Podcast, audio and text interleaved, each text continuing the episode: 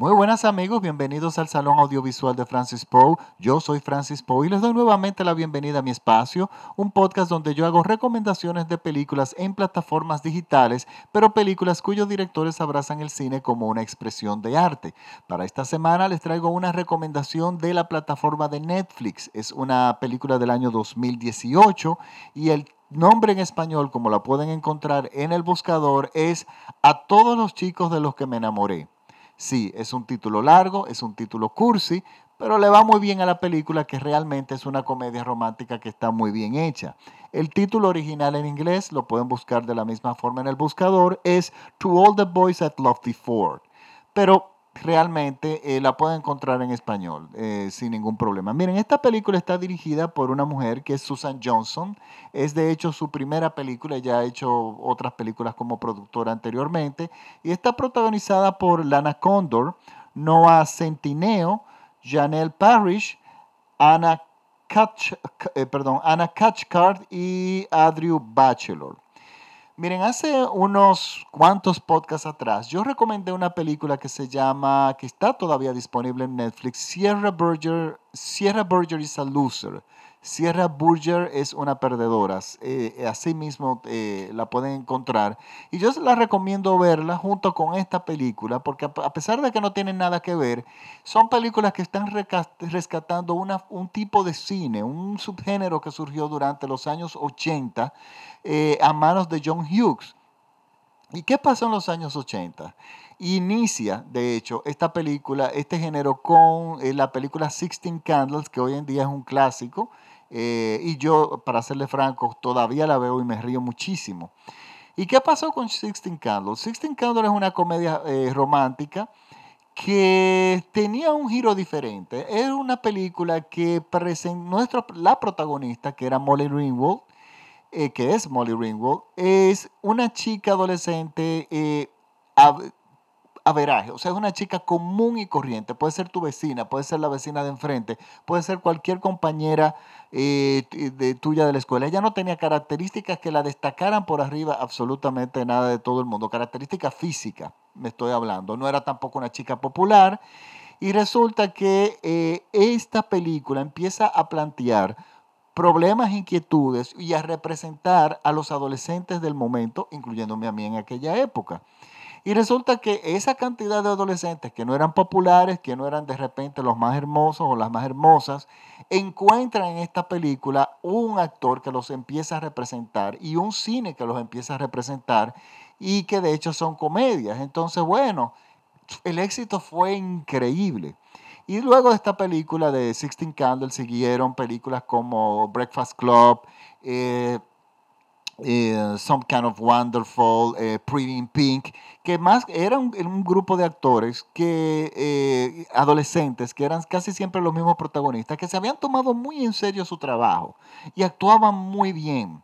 Incluso una de ellas como Breakfast Club, Breakfast Club es un drama de adolescentes y está magníficamente interpretado por estos mismos chicos. ¿Qué pasa? Llega la década de al finales de los 80 y yo diría que la última película que los abraza a ellos, eh, al Brad Pitt, fue San Elmo's Fire, que es una película estupenda. Pero es una película donde ya nos presenta a los adolescentes saliendo de la adolescencia y entrando ya en la adultez y ya marcaba otro giro en lo que supuestamente sería la vida del Brad Pitt. Esa segunda parte de la vida de ellos ya de adultos no la vimos en el cine porque ellos fueron desapareciendo todos poco a poco. Quedaron actores como Matthew Broderick, pero bueno, Matthew Broderick era, eh, no era realmente del grupo del Brad Pack, pero quedaron actores como Rob Lowe, que siguió haciendo cine, em, y terminó en la, eh, que era muy buen actor, pero terminó en la televisión, realmente le pasaron ciertas cosas en el cine que perdió su fama, por lo menos en la gran pantalla. Tenemos a Demi Moore, que logró sobrevivir. Eh, eh, durante la década de los 90, pero la mayoría de ellos se olvidaron, o sea, dejaron el cine o se retiraron o ya no fueron populares. ¿Y qué pasa? No llegó una, eh, una generación de adolescentes que, que viniera a sustituir el espacio dejado por estos chicos. Y durante la década de los 90 yo no recuerdo películas que representaran a los jóvenes en su adolescencia en la década de los 90. Eso se perdió. En la, década del 2000 llegaron los High School, eh, High School, Musical, que eran películas hechas con adolescentes, pero no representaban realmente no, ninguna problemática. No eran películas que realmente eran interesantes. Bueno, es una lástima, es algo que representa a mi generación. Yo puedo decir hasta cierta forma de que yo tuve como adolescente un cine que me representaba, pero resulta que aparentemente mm, eh, se está rescatando ese tipo de películas. Y la primera película fue Sierra Burgess is a Loser. Está en Netflix, ya yo había hecho un podcast, véanla porque es muy buena, pero esta película responde a este tipo de cine también. Es una película que está muy bien escrita, se caracterizaban por tener muy buenos guiones, muy buenos actores, sobre todo incluso actores secundarios, un buen ritmo y que eran ligeras, o sea, no eran películas complicadas. Esta es una de ellas. Eh, miren, esta película eh, nos cuenta la problemática de un adolescente. ¿Qué nos cuenta esta película? Es la historia de un adolescente que lee novelas de amor y ella tiene una, una idea del amor muy real. Ella sueña con con un amor totalmente platónico. Ella es muy tímida, es, ella es asiática, de origen asiático, y es una chica que sueña mucho con, el amor, pero no, no se acerca al amor. No, de hecho, no se acerca a los chicos que le gusta. Y resulta que ella eh, durante su adolescencia había estado enamorada de una cierta cantidad de chicos en determinados momentos, en diferentes momentos. Y ella, como no se atrevía a acercárseles, ni siquiera a hablarles, ni sabían ellos que siquiera que ella existía, ella les escribía cartas, pero cartas que nunca enviaba. Ella escribía esas cartas de amor a esos chicos y las guardaba en una caja. Nunca las envió. Ellos nunca se enteraron que ella estaba enamorada de ellos o de, de cada uno de ellos en determinados momentos. Y bueno, resulta que un personaje secundario que está estupendo, que es su, que su hermana pequeña, encuentra esta caja con todas estas cartas y las envía al por correo. Y resulta que esta chica tímida, introvertida, se ve de repente que varios chicos, como cinco chicos, han recibido cartas de amor de ella al mismo tiempo. Y ustedes no se pueden imaginar el lío y el, el lío y el desastre que se le alma a ella a raíz de esta situación. Y eso, la directora le da pie a contar una historia muy buena. Está basada en una novela, que este guion, que fue aparentemente muy popular en Estados Unidos, pero realmente el guion yo encuentro que está muy bien escrito. Es una película sumamente ágil, es una película que la van a disfrutar adolescentes, pero la van a ver, la van a disfrutar los adultos, porque yo la disfruté como ustedes no se pueden imaginar. Y claro, no es una película que va a pasar a la, a la posteridad, que no, es una película que no creo que sea premiada, pero es un cine de ligero, es un bien hecho. Es, porque yo siempre he dicho que lo comercial y la calidad no tienen que estar desligados.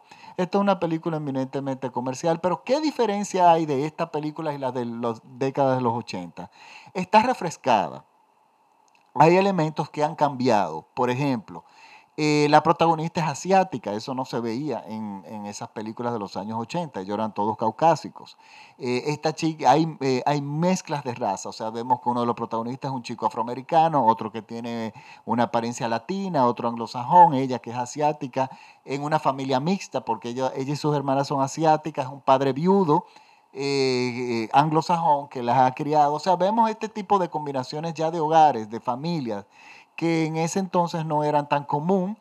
Tienen también los móviles, los celulares, que los jóvenes de ahora es indispensable. Tú no puedes contar una historia de adolescentes en, este, en estos tiempos sin que tú incluyan el móvil como una herramienta conflictiva entre los, entre los adolescentes. Y bueno, eso lo vemos aquí esta película, incluso en un momento, los adolescentes están viendo Sixteen Candles y, acusan, y porque les encanta la película, es una especie de homenaje, pero al mismo tiempo critican a la película porque uno de los personajes que es, más recordados de Sixteen Candles lo consideran que lo presentan de una forma racista.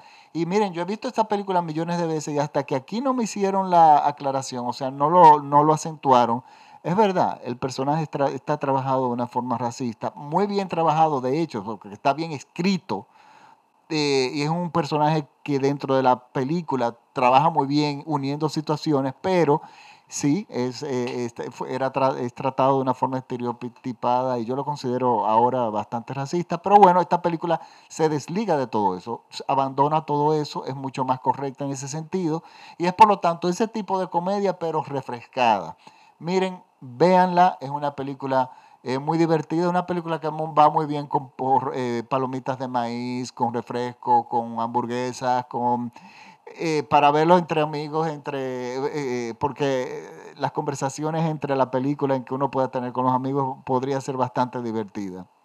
Es una película divertida, es una película ligera, no va a ser nunca un clásico, no creo que sea así, pero bueno, ustedes pueden aprovechar y ver Sierra Burgess y Salducer y ver esta simultáneamente. Y créanme que ustedes van a pasar una, una tarde ligera y divertida. Por lo tanto, eh, es mi recomendación de la semana. Les había prometido algo un poco más ligero. Pues bueno, aquí está. Les recuerdo que mi programa es transmitido por todo México vía radiola.com.mx. Y recuerden que y me pueden seguir en mis redes, eh, me pueden, perdón, en cualquier plataforma. Me pueden seguir en Spotify, en iTunes, en TuneIn, en SoundCloud. Simplemente escriben el Salón Audiovisual de Francis Poe en Google y eligen en qué plataforma me pueden oír de forma gratuita. Recuerden que estoy eh, eh, en mis redes sociales como el Salón Audiovisual de Francis Poe, en Instagram como arroba Francis al igual que en Twitter.